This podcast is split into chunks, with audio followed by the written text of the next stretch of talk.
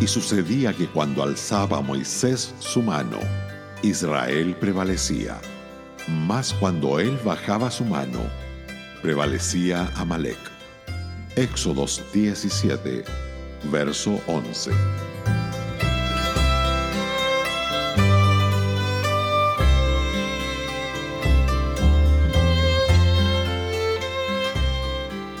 Israel combatía contra las fuerzas de Amalek.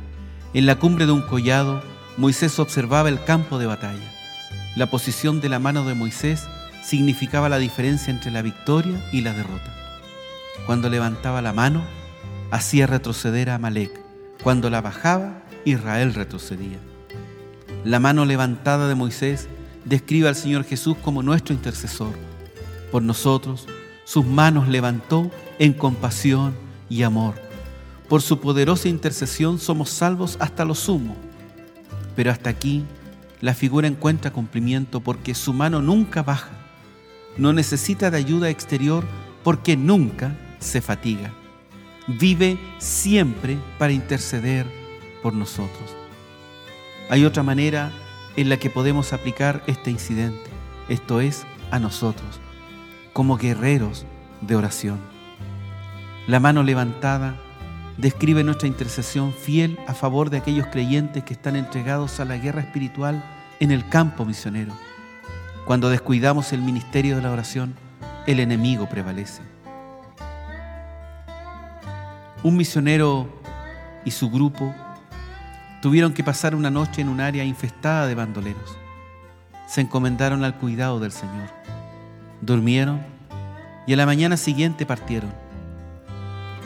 Meses más tarde, cuando el jefe de los bandidos fue herido y llevado a un hospital de la misión, reconoció al misionero y le dijo, intentamos robarle esa noche en el campo abierto, pero tuvimos temor de sus 27 soldados.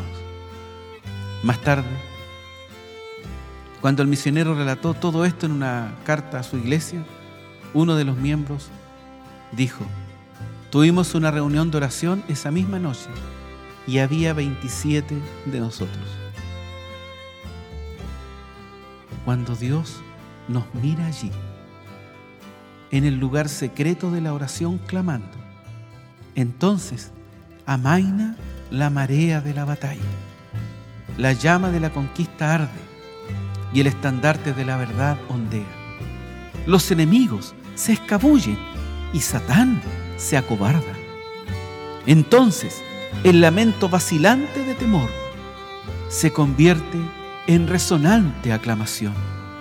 Llévanos, Señor, oh, llévanos allí donde aprendamos el poder de la oración. Podemos ver algo más en este incidente. El Señor juró que tendría guerra con Amalek de generación en generación. Amalek es un tipo de la carne el cristiano debe librar una batalla incesante contra la carne y la oración es una de sus armas principales. Una vida constante de oración a menudo hace la diferencia entre la victoria y la derrota.